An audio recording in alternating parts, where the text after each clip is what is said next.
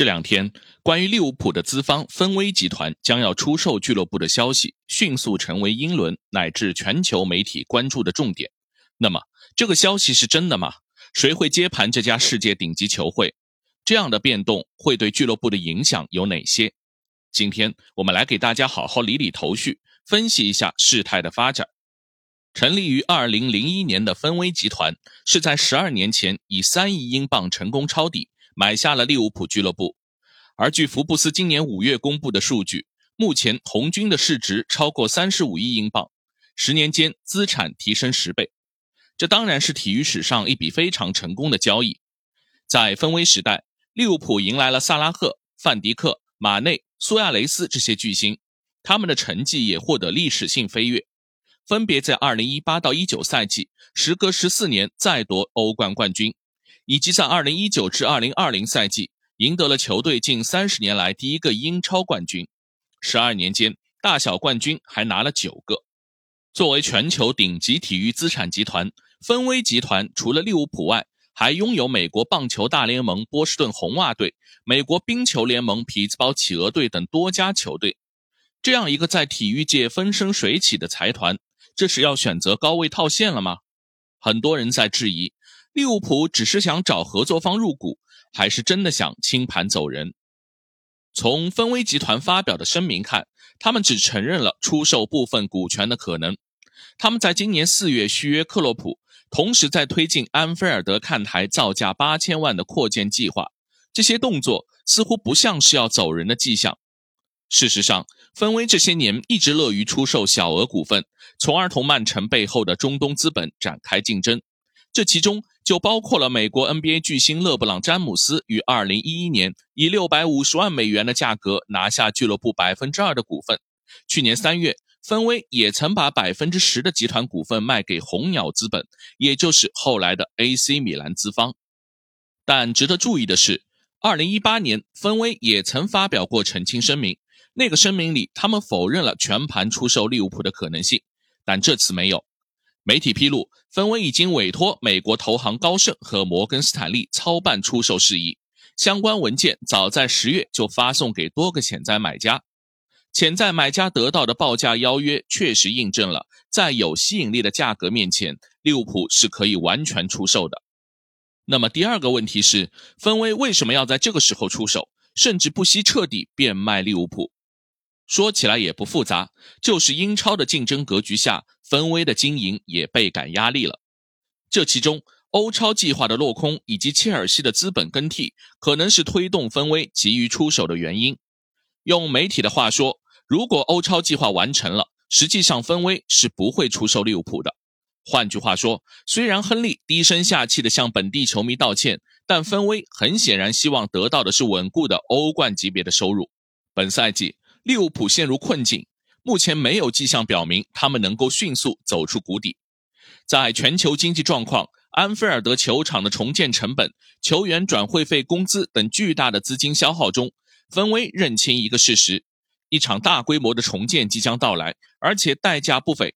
如果没有欧冠资格，那就更难了。芬威一直以财务审慎的原则在运作利物浦。他们投资英超球队的目的和石油美元一心做好国家品牌宣传不一样，盈利最重要。可当一个个土豪开始加入战团时，他们的财力就不足以抗衡了。近年来，芬威也在抱怨财政公平规则没有真正落实，那些超出支出限制的俱乐部没有被严厉打击。去年，沙特投资基金三亿英镑收购纽卡斯尔俱乐部，本来就不平静的池水被再度搅动。而今年五月，在切尔西以总价四十二点五亿英镑价格转手美国伯利财团后，利物浦看到了高额套现的可能性。芬威集团相信利物浦肯定比切尔西更有价值，因此出售价格肯定要比切尔西的更高。但这样的价格谁能买得起？显然，全球目前最具购买力的自然是美国资本和中东资本。因此，当这条新闻出炉后，就传来了各种报价传闻。比如，阿拉伯商业就报道，迪拜国际资本有意参与利物浦的出售竞标。他们此前曾在2007年意图以3.6亿美元的价格收购利物浦，但没有成功。迪拜国际资本公司背后是阿联酋执政家族的全球性企业集团和主权财务基金。如果他们收购成功，就将和控制大巴黎的卡塔尔、拥有曼城的阿布扎比、拿下纽卡的沙特国家资本共同形成金元足球矩阵。但相比中东资本，美国资本恐怕是更有可能的接盘方。今年全球动荡下，不断升值的美元已经收割了全球几乎所有货币，而泛滥的美元最好的去处就是购置全球优质资产。